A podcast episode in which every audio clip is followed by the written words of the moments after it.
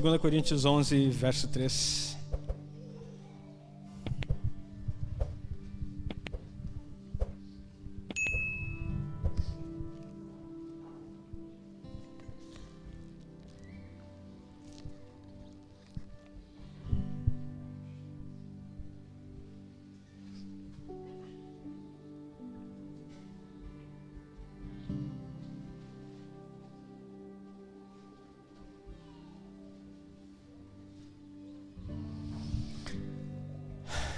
Assim a palavra do Senhor. Mas temo que assim como a serpente enganou Eva com a sua astúcia, assim também sejam de alguma sorte corrompidos os vossos sentidos e se aparte da simplicidade que há em Cristo. Mais uma vez, mas temo que assim como a serpente enganou Eva com a sua astúcia, assim também sejam de alguma sorte corrompidos os vossos sentidos e se apartem da simplicidade que há em Cristo. Se apartem da simplicidade que há em Cristo. Esses tempos eu preguei a respeito desse versículo, mas o Espírito Santo tem me direcionado a um outro entendimento e eu quero trazer, compartilhar com os queridos nessa noite. O que, que o apóstolo Paulo está falando aqui nesse texto? São muitos textos hoje, eu vou precisar da agilidade de quem está ajudando. 2 Coríntios 11, 3 está falando que ele teme que assim como Satanás enganou Eva com a sua astúcia e corrompeu os sentidos dela e tirou da simplicidade que há em Cristo. Queridos, há uma simplicidade no Evangelho, há uma simplicidade que nós precisamos conhecer. Essa simplicidade, ela nos revela quem é Jesus. Se nós formos lá, que, que simplicidade é essa que Eva se confundiu? E é sobre isso que eu quero falar um pouquinho é sobre a graça de Deus. Essa graça que você foi visitado um pouquinho durante o louvor, essa graça que abre o nosso entendimento, essa graça que derrama sobre nós a vida de Deus. É pela graça, não tem outra forma. É pela graça, mas não é de graça. Foi bem pago, mas para nós vem de graça. Teve um preço, mas já foi pago. É isso que nós precisamos entender. O que, que corrompeu a mente de Eva? Que o apóstolo Paulo diz: Eu tenho medo que vocês se corrompam nesse sentido. O que corrompeu a mente de Eva foi o seguinte sentido. Vamos dar um pulinho lá para Gênesis 3, verso 1. E diz assim a palavra: Ora, a serpente era a mais astuta de todos os animais do campo que o Senhor Deus tinha feito. E essa disse a mulher: É assim que Deus disse: Não comereis de toda árvore do jardim? E disse a mulher à serpente: Do fruto das árvores do jardim comeremos, mas do fruto da árvore que está no meio do jardim, disse Deus: Não comereis dele, nem nele tocareis, para que não morrais. Então a serpente disse à mulher: Certamente não morrereis, porque Deus sabe que no dia em que dela comerdes se abrirão os vossos olhos e sereis como Deus, sabendo o bem e o mal. E viu a mulher que aquela árvore era boa para se comer, agradável aos olhos e árvore desejável para dar entendimento, e tomou do seu fruto e comeu, e deu também a seu marido, e ele comeu com ela. O que, que foi a sedução de Eva aqui nesse sentido, e o que, que ela se perdeu, onde ela se perdeu? Qual é o medo do apóstolo Paulo falando a respeito, fazendo uma comparação a respeito de Eva? Os sentidos. Mas tem algo mais poderoso aqui. Dá uma olhadinha ali em Gênesis 2:9. Olha só o que diz. E o Senhor fez brotar da terra toda árvore agradável à vista e boa para comida, árvore, e a árvore da vida no meio do jardim, e a árvore do conhecimento do bem e do mal. Quando Eva se seduz pela proposta de Satanás, ela vê que aquela árvore era boa à vista. Mas há um detalhe que Deus já havia plantado, toda a árvore era boa à vista. É o que está dizendo no verso, no verso 2,9. Só que quando os nossos sentidos, como a Neuza bem salientou aqui, são corrompidos, nós começamos a desfocar daquilo que Deus já nos deu. E começamos a olhar e desejar aquilo que é comum. Todas as árvores eram de boas à vista, eram agradáveis aos olhos e desejáveis para ser comidas. Só que quando Satanás lança uma seta na mentalidade, faz com que ela não perceba o que já possui. Mas vamos continuar para você entender o raciocínio. O próximo versículo, você dá uma olhada lá no verso 15. E tomou o Senhor Deus o homem e pôs no jardim do Éden para lavrar. Na verdade, aqui é para cultivar e guardar. Para cultivar e guardar. Olha o 16. E ordenou o Senhor Deus ao homem, dizendo: De toda a árvore do jardim comerás livremente. A ordem ao homem era que ele desfrutasse livremente daquilo que era desejável e agradável aos olhos. Foi uma ordem, não foi uma sugestão. Não foi quando tiver tempo tu come alguma coisa. Não, Deus disse para o homem: você vai desfrutar de tudo que eu estou te dando. Mas você tem uma função aqui: cultive o que eu estou te dando. Tudo que eu estou te entregando aqui, cultive. E cultivar é diferente de lavrar, como é traduzido algumas vezes. Cultive o que eu estou dando para você. E guarde o que eu estou te entregando. Queridos, a respeito da palavra do Senhor, a respeito daquilo que Ele tem nos dado, nós precisamos cultivar. Cultivar não é lavrar. Lavrar é você usando a força do teu braço para fazer alguma. Cultivar é cuidar daquilo que você já recebeu. Guardar é proteger. Então o que Deus está dizendo assim, ó, aquilo que eu estou te dando, aprenda a cultivar, não deixe morrer. Cultive aquilo que eu já plantei em você. Cultive aquilo que está da minha porção dentro de você. Não deixe morrer, por circunstância alguma. Não deixe morrer, porque o inimigo ele vem para matar, roubar e destruir. Então, aprenda que algo eu já coloquei aí dentro de você. Você vai cultivar. E outra coisa, você vai guardar. Você vai guardar para que nada venha atacar aquilo que eu estou te dando. Guarde o que eu estou te entregando. Para que nada possa atacar. Esse era o sentido. E o que tem a ver isso lá, apóstolo Paulo falando a respeito de Eva, a respeito da igreja, a respeito dos sentidos serem enganados. O diabo continua sendo o mesmo. A serpente só cresceu, em Apocalipse se apresenta como um dragão. Ela, se, ela cresceu se alimentando do pó da terra, porque a sentença é: comerás pó da terra todos os dias da tua vida. O pó da terra é o homem. E ela se alimentou do homem. Sabe que homem? Aquele homem que empresta sua mente para as suas setas, para sua fala. E aí ele pode comer e crescer. Satanás só cresce no mundo porque ele encontra mentes dispostas a ouvir a sua voz. Ele só cresce na sua vida quando ele encontra um território aonde ele possa expandir. Falei um tempo atrás sobre o território da nossa mente. Queridos, a nossa mente é um campo de batalha e ele está sempre disputando. É um território desejado por Deus, porque você precisa entregar para Ele, e pelo inimigo, porque ele precisa destruir. Então é na nossa mente que está. A batalha espiritual ela não acontece somente nos ares. Nos ares é uma região onde estão as potestades. A batalha espiritual ela acontece principalmente no nosso pensamento. É onde Satanás consegue mandar as setas.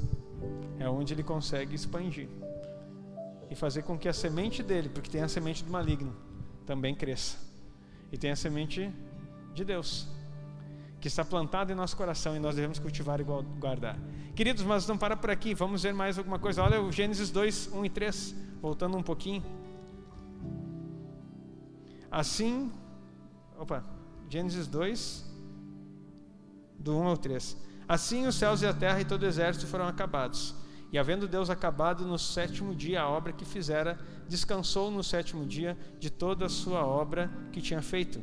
E abençoou Deus o sétimo dia e santificou, porque nele descansou de toda a sua obra que Deus criara e fizera. Queridos, Deus cria tudo e descansa. Ele não descansa porque ele estava cansado, mas ele descansa porque ele termina. Quando a Bíblia fala em descansar, ele não está falando em dizer que você está cansado de alguma coisa, mas ele fala na confiança de que está feito. Aquilo que Deus termina, aquilo que Deus faz, não precisa mais refazer. O que acontece aqui é que Deus havia terminado toda a sua obra. E aí ele descansou. E toda essa ordem que é dada e o homem colocado no jardim é depois do descanso de Deus. Você precisa entender que quando Deus termina a sua obra, Ele coloca o homem para desfrutar do que estava pronto e não para fazer nada. Eu vou repetir. Deus foi colocado no Éden para desfrutar do que estava pronto e não para fazer alguma coisa. O engano de Satanás que Paulo está preocupado é achar que você, é fazer com que você, melhor dizendo, acredite que precisa fazer algo para merecer o que Deus já fez. Qual é o merecimento de Adão? Deus fez tudo? Pega e coloca ele lá e diz assim: agora come. E é uma ordem, é para comer de tudo. De tudo que é bom, agradável aos olhos. Qual é que é o merecimento aqui? Nenhum. E por que que, que Deus faz isso com Adão? Aí vai dar uma crise na tua cabeça porque tu foi ensinado, principalmente se tu veio de uma igreja batista, dá uma crise porque tu foi ensinado que a graça se manifestou em Cristo Jesus. Porque tem aquele versículo que diz, né, que a lei veio por Moisés e a graça por Cristo. Não, queridos. A graça manifesta aqui encarnada nesse lugar foi em Cristo. Mas sabe por que, que Adão não precisou fazer nada? Porque Deus é gracioso. A primeira manifestação da graça de Deus é quando Ele diz: dá uma ordem, coma de tudo, é de graça. Só cultive o que eu te dei e guarde para que ninguém roube aquilo que eu estou colocando. Graça. Não, mas peraí, pastor, mas Adão teve que trabalhar. Me mostra onde. Está escrito que ele tinha que trabalhar. Não, ali diz que ele lavrar. Não, aquele, aquela tradução está errada. É cultivar. Cultivar o que estava pronto. Mas cultivar é uma espécie de trabalho, mas nenhum trabalho criativo. Cultivar é cuidar do que já está feito. E aí você começa a entender o que é a graça. A graça é colocar você num lugar que você não merece, para desfrutar daquilo que você não fez. e viver exatamente daquilo que você não produziu. Graça. Graça. Deus cria você, coloca num lugar para desfrute. Por quê? O que, que eu fiz para merecer? Nada. Mas então por que, que Ele está me dando? Porque é graça. E quando nós entendermos isso, nós vamos começar a desfrutar das coisas que Deus tem para nós. Queridos, esse tempo não tem sido fácil na minha vida. E eu creio que na sua também não. Cada um de nós tem as suas batalhas. Mas eu tenho aprendido a entender as coisas de Deus e desfrutar da sua graça. É graça. A graça não isenta de colher os frutos das minhas decisões. Mas ela jamais me tira da posição da qual eu estou. os frutos das minhas escolhas eu vou ter que colher. Mas a posição na qual ele me colocou, ninguém pode tirar. É graça. Eu não mereço, ninguém merece, você não merece, ninguém merece, mas eu estou lá plantado naquele lugar. E lá de lá ninguém pode tirar, a não ser você mesmo. Sabe como? Volta lá para Coríntios, 2 Coríntios 11, 3. Agora você vai começar a entender a conversa.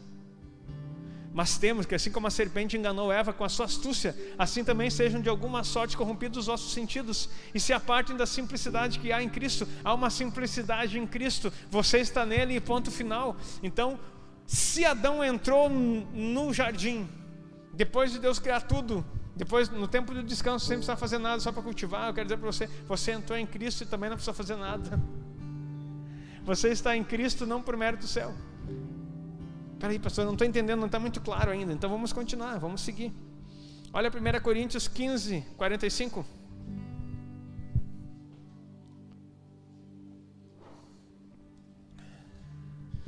Assim está também escrito: o primeiro homem, Adão, foi feito alma vivente. O último Adão, espírito vivificante. O primeiro era uma alma vivente, vivendo lá na graça do Senhor. O último Adão, que veio completar aquilo que o primeiro não conseguiu, ele não é uma alma, não é um, um, um, uma alma vivente. Ele é um espírito que vivifica, que traz vida para aquele que morreu. Isso está mostrando a diferença. O primeiro Adão era como você e eu.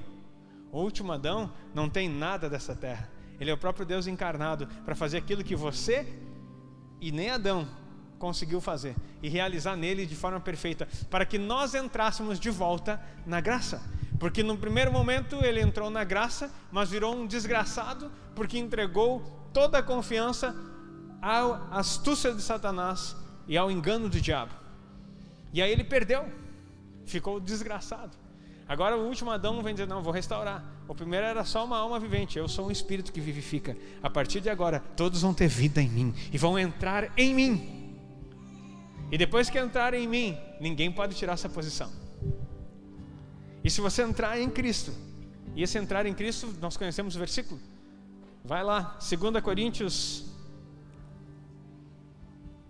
5,17. Assim, se alguém está em Cristo, nova criatura é, as coisas velhas já passaram, eis que tudo se fez novo. Entenda o versículo. Se você está em Cristo, uma nova criatura você é, as coisas velhas já passaram, eis que tudo se fez novo. O que era velho, o que era antigo, o que era pecaminoso, encerrou em Cristo Jesus. Quando isso encerrou? Por que, que isso encerrou, pastor? Porque é graça. Jesus decidiu vir e fazer por você, restaurar as coisas, porque o, o, princípio de Deus, o desejo de Deus, era que o homem entrasse no jardim, desfrutasse dele, porque a própria árvore da vida é o Cristo, e desfrutasse daquilo ali e vivesse com ele. Mas Satanás entrou no jardim e deturpou, enganou, roubou, matou e destruiu.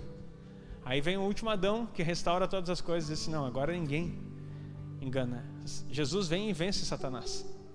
E você precisa entender que quando Jesus vem e vence Satanás, ele vence de uma vez por todas. Há dois, mais de dois mil anos, Jesus já venceu Satanás. Mas, pastor, como é que ele incomoda tanto? Porque a tua mente ainda não se apropriou da vitória que ele já te deu. Porque a tua mente ainda acha que você precisa conquistar alguma coisa. E aqui eu quero te explicar hoje para você não ficar em crise. Há coisas que nós precisamos fazer, mas há coisas que nós precisamos simplesmente receber. Sabe o que, que é que nós precisamos fazer? Cultivar e guardar a obra de Cristo. Sabe por quê? Porque João 19:30 vai dizer, coloca lá. João 19:30. Acho que é isso. E quando Jesus tomou o vinagre disse: Está consumado, e inclinando a cabeça, entregou o Espírito. Está consumado, acabou. Não precisa fazer mais nada, encerrou. Agora eu encerro tudo aquilo que era necessário. Você agora pode entrar no descanso do Senhor novamente, porque está consumado. Você que entende, aplauda do Senhor, faça alguma coisa. Está consumado. Ele fez. O que, que nós vamos fazer agora, pastor? Graça maravilhosa graça. Só isso. Não, mas como assim? Eu, eu preciso ter alguma coisa a mais, porque não é justo. Claro que não é justo. Por isso que Cristo é a tua justiça. Porque você não tem justiça para apresentar. Você é justificado em Cristo e não em você mesmo. Porque Ele fez, então você entra nele. Alguém está em Cristo, nova criatura é. A justificação não é por você. Isso é tão complexo que essa expressão. Uma vez eu falei isso num estudo e deu pano para manga. Eu vou falar aqui, vai dar mais problema. Quer ver como uma coisa tão séria?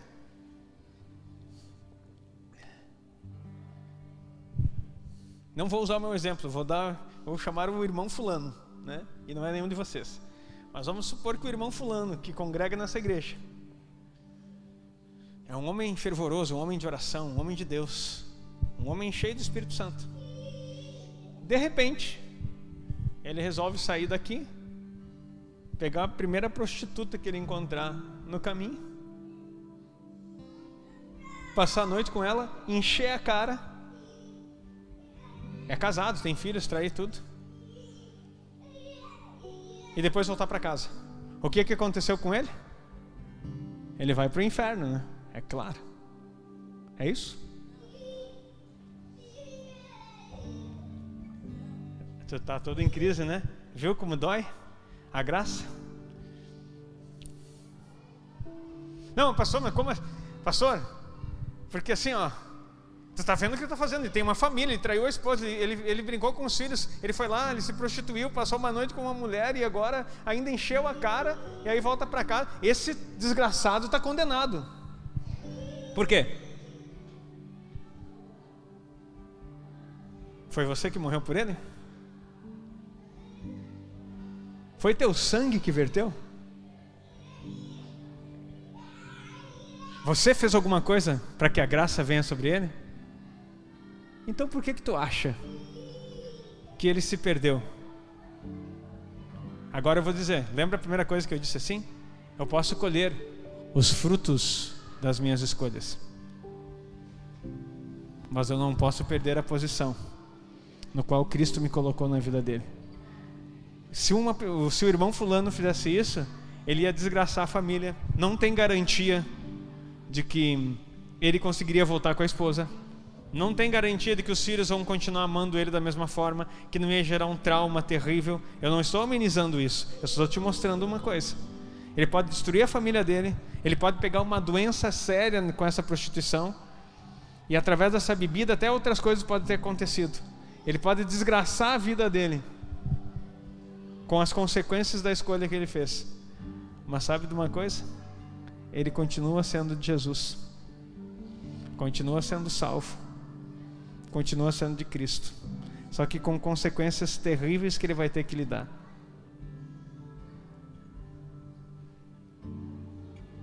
Espera aí, pastor, mas isso é meio esquisito. Pode parecer esquisito para você, mas isso se chama graça. Não foi o comportamento dele que fez que ele entrasse em Cristo. Foi o comportamento de Cristo que fez com que ele pudesse se apropriar da vida de Deus.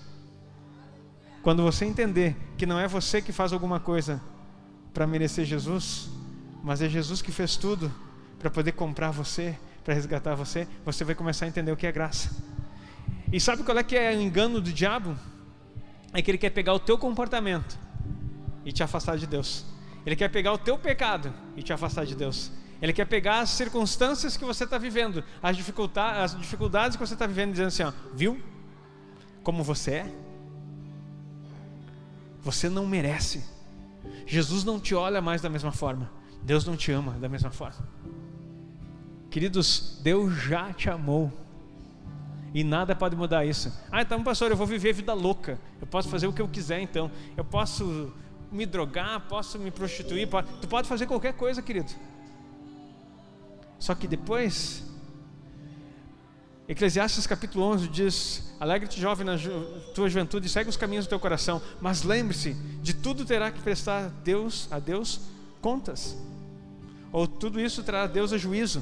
Então, o teu comportamento vai ser julgado depois, no, no quesito galardão, no quesito recompensa.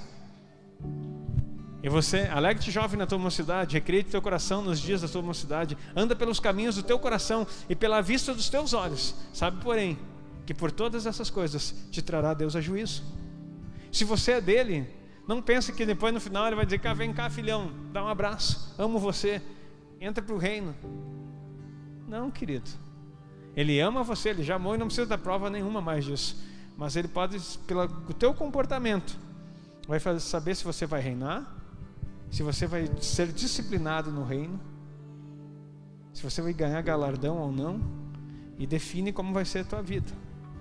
Você pode passar até mil anos sendo punido pelo seu comportamento, mas você não deixa de ser filho e não deixa de ser salvo. Está entendendo o que é graça? E é isso que o diabo quer confundir na tua cabeça, porque quando você acha que hoje você está bem, e amanhã pela circunstância você não está, você não tem operacionalidade alguma no reino de Deus. Você não serve aqui, porque tua cabeça é paralisada. Porque você acha que as suas falhas te desabilitam para poder viver a vida de Deus. Eu quero dizer para você, sim, as suas falhas, elas podem trazer limitações, mas uma coisa é certa: a vida de Cristo em você. Você já sabe que não tem mais problema com o pecado, né? O pecado já foi vencido. Pecados são os frutos. Se você peca, é porque você ainda está viciado na vida carnal, na vida que agrada a você mesmo, a vida da tua alma. Não é um problema que Deus não resolve. A diferença de quem é escravo do pecado. O escravo do pecado é aquele que é sem Deus, ainda não se converteu. Aí ele não consegue vencer de jeito nenhum, ele é um escravo. Agora, se você é filho de Deus, você pode ter maus hábitos. Maus hábitos. E você não muda ainda porque você não sentiu o impacto da graça. No momento em que você for impactado pela graça de Deus e entender o que Ele fez por você, você vai entender o que diz em João: aquele que é nascido de Deus não peca. E você vai dizer: como assim que não peca? Todos pecam. Não, mas você não vai pecar, porque você entendeu o que aconteceu. Você está entendendo o que está tá sendo vivido. Queridos, vamos continuar aqui mais uns versículos e já vou encerrar. Então, o que eu estou querendo dizer para você é que, a partir do momento em que Cristo disse que estava consumado, você tem a possibilidade de entrar nele. Olha o que diz lá Colossenses 3, 1 a 3. Colossenses 3, 1 a 3. Portanto, se já ressuscitaste com Cristo, buscai as coisas que são de cima, onde Cristo está assentado à destra de Deus. Pensai nas coisas que são de cima e não nas que são da terra. Porque já estáis mortos e a vossa vida está escondida com Cristo em Deus. Olha que maravilha! Você ressuscitou com Ele. Se você ressuscitou é porque você já morreu. Se você ressuscitou com Cristo, você ressuscitou na vida de Deus, você já morreu para aquela outra vida. Então a tua vida não está mais nas coisas da terra, está nas coisas do alto. Aonde Cristo está, você está com a tua vida oculta em Cristo e em Deus. Isso aí você tem que decorar esse versículo para falar para o diabo quando ele vier falar contigo, porque a gente esquece. Na hora da turbulência, esse dia na oração estava compartilhando. Eu lutei kickboxer um bom tempo na minha adolescência, dos 13 aos 17, parei quando entrei no exército com 18. E quando você tomava uma luvada daquelas na cabeça, pegava um despreparado, tu continuava lutando, mas tu ficava às 11 sem saber onde é que tu estava por uns se ele encaixasse dois, tu ia pro chão. Porque tu perde a noção do lugar onde é que está. E quando se fala em, em, em, batalha espiritual, nós temos que entender que o diabo ele acerta umas em vocês no corpo a corpo, ele está aí para tentar matar, roubar destruir. E se você perde a direção, você não consegue se situar onde é que você está. Quando a opressão é tamanha, você perde a direção. Escurece na tua frente, você não consegue ver nada. Mas a vida de Deus, ela precisa ser organizada em nós. Você já morreu com Cristo, a vossa vida está escondida em Cristo em Deus. Então, se a sua vida está em Cristo, e em Deus. Como é que tu está deixando que ele venha bater na tua mente? Porque ele não bate no teu físico, ele bate aqui. Porque a Bíblia fala que aqueles que são do Senhor, o maligno não lhes toca. Tá, mas o Senhor acabou de dar um exemplo da luva que ele dá uma bordoada em nós. Não. Você dá, dá o espaço, você baixa a guarda, você está em Cristo. É? Mas você está em Cristo. Agora eu lembrei do cachorro, né? Quando transporta ele no carro, eu não sei porquê, ele tem uma mania de querer botar a cabeça para fora, né? Eu acho um perigo. Tem gente que acha lindo, eu acho um perigo andar no trânsito com o cachorro com a cabeça para fora. É que nem eu muito crente, né? Tu está em Cristo, mas tá toda hora querendo botar a cabeça para fora para dar mais piada, para ver o que está acontecendo lá fora. Pá. É assim. Você está em Cristo em Deus. Tu só vai tomar bordoada se a tua cabeça sair para fora para dar mais piada. Por isso que a nossa mente precisa estar guardada em Cristo. Porque se a nossa mente está guardada em Cristo, não há não tem como ele te acertar. Porque nós estamos em Cristo e em Deus. E quem está em Cristo e em Deus, o maligno não pode tocar. Diga amém. Aquele que está em Cristo e em Deus, o maligno não lhes toca. Pastor, mas e a batalha espiritual? Ela existe, ela é forte. Só que ela é com estratégias e astúcia. É um ataque aqui, para que você esqueça do que tem aqui. O nosso Deus, Ele não habita apenas na nossa mente, Ele toma conta do nosso corpo. Mas assim como o homem pensa em sua alma, assim ele é. Então, cuidado com o que você está pensando. Porque senão o Satanás te faz acreditar que você é um derrotado. Então pense nas coisas que estão em cima. Efésios 1, 3. Pregamos muito sobre isso, precisamos recordar. Efésios 1, 3. Bendito Deus e Pai do nosso Senhor Jesus Cristo, o qual nos abençoou com todas as bênçãos espirituais nos lugares celestiais em Cristo. Por que, que Ele nos abençoou em Cristo? Porque nós estamos em Cristo. Então todas as bênçãos espirituais já estão sobre nós. Olha Efésios 2, 6 a 8. E nos ressuscitou juntamente com Ele e nos fez assentar nos lugares celestiais.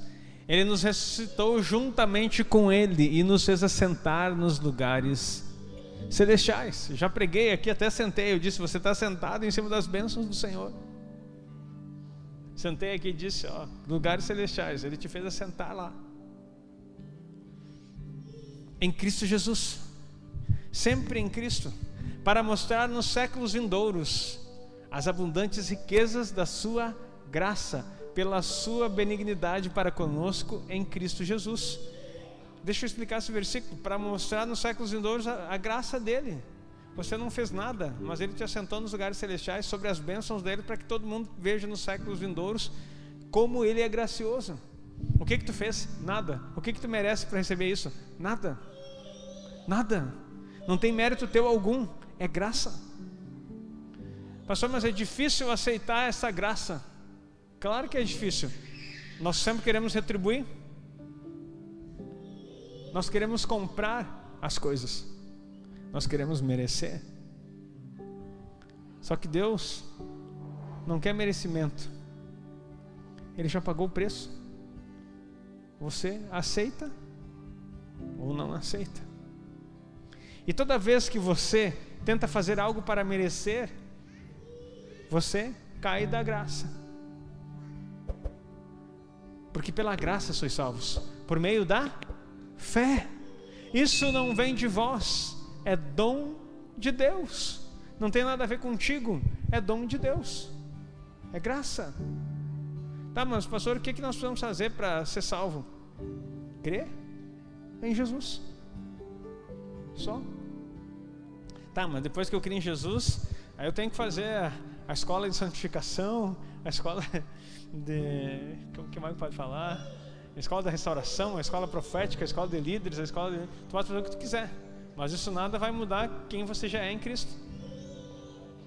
Aquele que entrou aqui e disse sim para Jesus, está sentado no mesmo lugar que aquele que veio aqui, fez discipulado, está 11 anos, é líder de célula, fez encontro, reencontro, pós-encontro, é, fruto fiel, não sei o que mais lá, congresso, não sei o que, sabe, está no mesmo lugar, assentado nos lugares celestiais. Não, mas peraí, pastor eu já tenho aqui uma bagagem, né? São 11 anos nessa igreja, são tantos encontros com Deus, tantos congressos, tantos não sei o que lá, tanto assim. Sabe o que, que isso faz para em relação àquele que disse assim para Jesus hoje, quando chegou aqui? Sabe qual é a diferença que tem? Nenhuma. Ambos estão assentados nos lugares celestiais em Cristo Jesus. Sabe por quê? Porque creram. E eu vou dizer para você, Talvez o que chegar hoje aqui e aceitar Jesus sente mais rápido que aquele que está há 11 anos tentando sentar. Vou explicar de novo. Tem pessoas que estão há 11 anos tentando sentar nos lugares celestiais. Não, agora eu estou melhor. Agora eu já sou um líder. Agora eu tenho uma cela. Multipliquei três vezes. Sou um 12. Não, eu sou um cara assim. Agora eu estou quase lá. Agora eu vou poder sentar naquele lugar celestial e desfrutar das bênçãos do Senhor. Nada a ver. Porque é pela graça. Creu? Ele já te coloca sentado nos lugares celestiais. Eu estou apontando para aqui porque eu dei um exemplo uma vez que era aqui. Não é aqui, não. tá, mas então qual é o sentido de nós fazermos tudo o que a gente faz, pastor? O detalhe é que, se você pensa que a, o que você faz é para melhorar o teu, a tua performance, o teu currículo diante de Deus, você está dando socos ao vento. Agora, quando você, tudo que você faz, você faz em amor, para que pessoas venham conhecer através da sua vida a mesma graça que te alcançou. Ah, querido, você está então frutificando.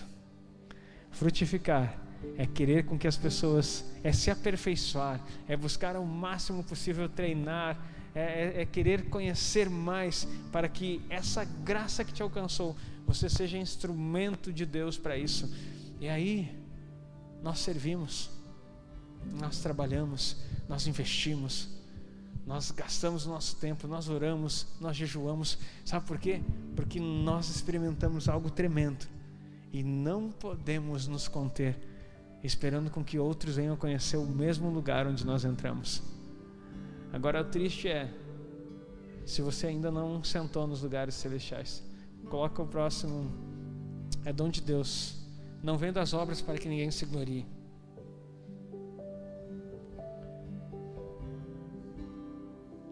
Porque somos feitura sua, criados em Cristo para as boas obras, as quais Deus preparou para que andássemos nela. Somos criados para as, duas, para as boas obras, mas não somos salvos para ela. Queridos, vamos voltar lá para 2 Coríntios 11, 3. Mas temo que assim como a serpente enganou Eva com a sua astúcia, assim também sejam de alguma sorte corrompidos os vossos sentidos. Isso é parte da simplicidade que há em Cristo. A simplicidade que há em Cristo é a seguinte: tudo está completo. Você só precisa entrar nele e ser um vencedor. Se apropriar daquilo que ele já fez e confiar que ele está que ele está não, que ele cuida de você. E que tudo que precisava ser feito já foi feito. Se aproprie disso. Pastor, mas e a batalha espiritual? Como é que nós vencemos? Efésios capítulo 6. Se não me engano, verso 18. Vamos encerrar por ali. Não é antes. Um pouquinho antes ainda, não me lembro se é o 11 então. É 11. Aí. Revestivos de toda a armadura de Deus, para que possais estar firmes contra as astutas ciladas do diabo. Segura aí. É isso aí que eu queria. Eu temo que você seja enganado pela astúcia dele. E remova-o da onde você está. Revestivos de toda a armadura de Deus, para que possais estar firmes contra as astutas ciladas do diabo. Então, uma armadura de Deus, sabe para quê? não é para você sair lutar e conquistar o teu lugar. Aprenda isso essa noite. Deus não te dá uma armadura para dizer assim, ele coloca você aqui, você se prepara, coloca. Eu lembro de Davi experimentando a armadura de Saul e não servindo, aquela coisa meio desajeitada e assim, e o gigante lá fora esperando. E ele ali se preparando e o rei, vamos lá, vamos lá, tu vai conseguir dar um jeito. Não conseguia nem se movimentar. E, assim, e aí a gente imagina que é isso. Vista a armadura de Deus e vai para a peleia. Tem um gigante lá fora. E Deus te prepara aqui, ajusta tudo, põe uma armadura certinho no teu tamanho. E daí chega lá assim, agora meu filho, sai correndo que nem um louco aqui, derruba aquele gigante para você poder chegar lá, para poder vencer. Eu vou estar contigo aonde tu for. Isso é uma verdade. Ele vai estar contigo onde for. Mas daí tu fica aqui e, e eu vou dizer que teve muitos soldados em Israel mas apenas um Davi. Um exército inteiro que estava com diarreia, de medo de um gigante. E só um que teve coragem. Querido, eu não sei como é que tu é nessa batalha. Vai que tu é daqueles que tem a diarreia. Aí Deus se ajusta e diz assim: vai. Daí tu sai porta fora e vê o gigante, e aí? Quando nós entramos na batalha espiritual, a gente não pode achar que Deus está nos preparando para nos lançar na frente de um terrível inimigo a dura sorte para saber se venceremos ou não. Mas ele vai dizer assim: mas usa fé, usa fé. Qualquer coisa clama meu nome que eu estou aqui. Eu estou fazendo uma forma até engraçada e estou me segurando para não rir. Porque eu estou rindo de mim, porque já pensei assim. Ele me prepara para a batalha, eu saio que nem um louco, agora eu vou com tudo. E vou aclamando o nome de Jesus, porque quando eu chegar na frente do gigante, ele pode até me acertar umas, pelo menos uns tapas eu dou. Mas eu vou. Não é assim, queridos. Triste ilusão. Sabe qual é que é a batalha espiritual? É você já no pódio, no lugar do vencedor. Porque você está com Cristo. E Ele venceu. A boa notícia é que Ele já venceu. Não, vou falar de novo que acho que tu não está entendendo. Jesus venceu a morte, o inferno, está nos lugares celestiais e Ele diz que você está com Ele. Então aplauda o Senhor, faça alguma coisa. É diferente a batalha espiritual. Você não está na dura sorte esperando uma vitória. Você é um vencedor. Sabe, sabe o que acontece? Você está ali naquela posição, protegido, guardado, cultivando a vitória, guardando aquilo que Deus te colocou. E daí o diabo ele não vai vir te afrontando com com pedradas. O primeiro convite é a sedução. Ele vai, não é ele que te desarma, é você que tira a armadura, sabe por quê? Porque você vai falhar. E daí a primeira coisa que ele vai soprar, viu? Tá aí, ó, no lado de Jesus. Mas tu é outro Judas. Pose de vencedor, roupinha de vencedor, né? Mas eu sei o que tu fez na semana passada. Eu sei o que tu disse. Eu sei como você é. Não adianta fazer pose de guerreiro aí em cima. Porque eu sei como você é. E aí você começa aqui, ó.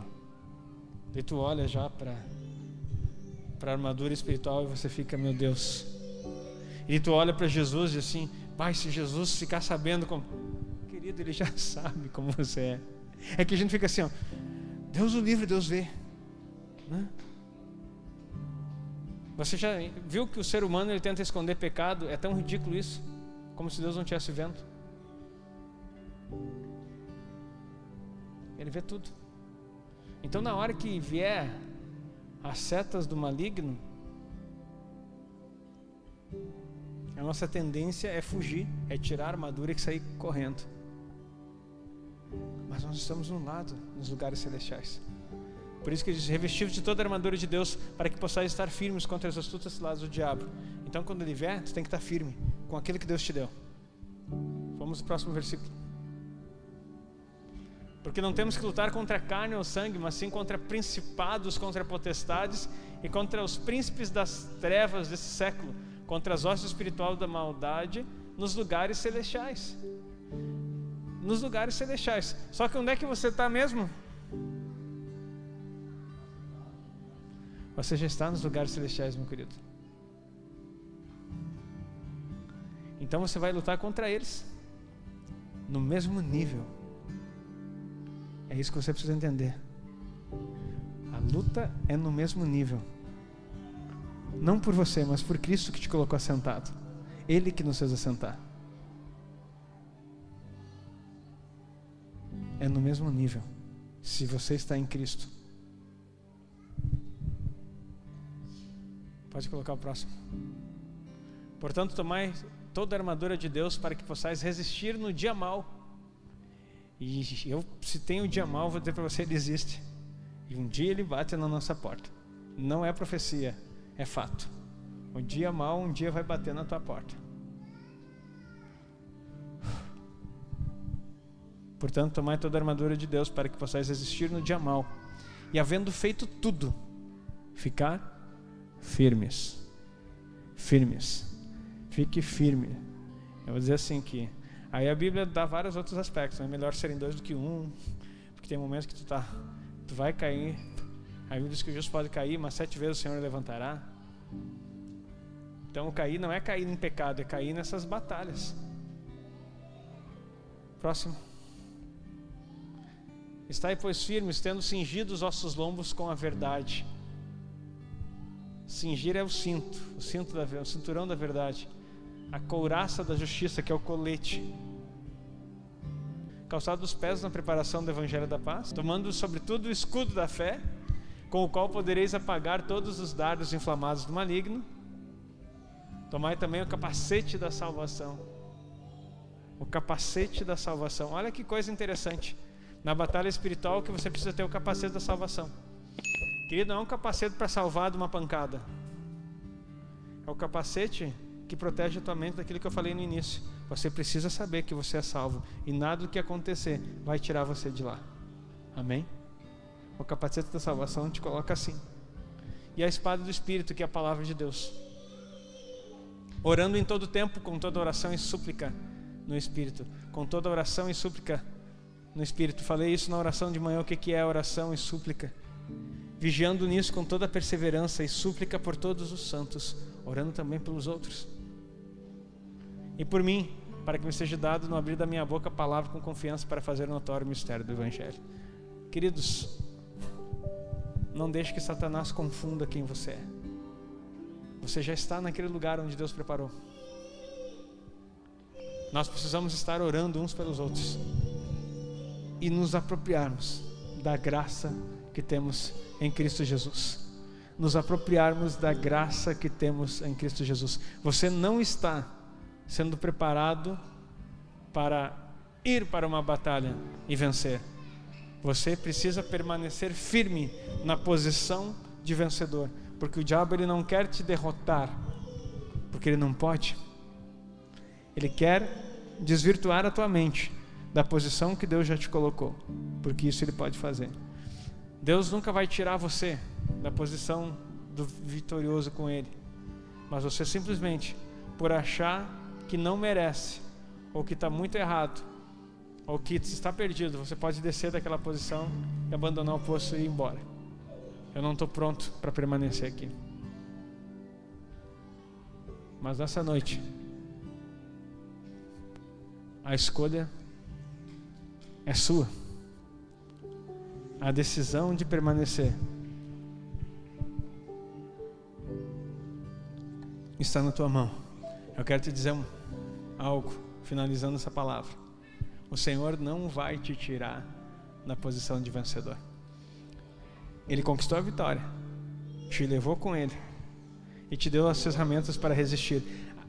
O trunfo da batalha espiritual não é vencer o diabo, porque ele já foi derrotado, mas é permanecer firme na vitória que Cristo garantiu para você. Aplauda o Senhor em nome de Jesus.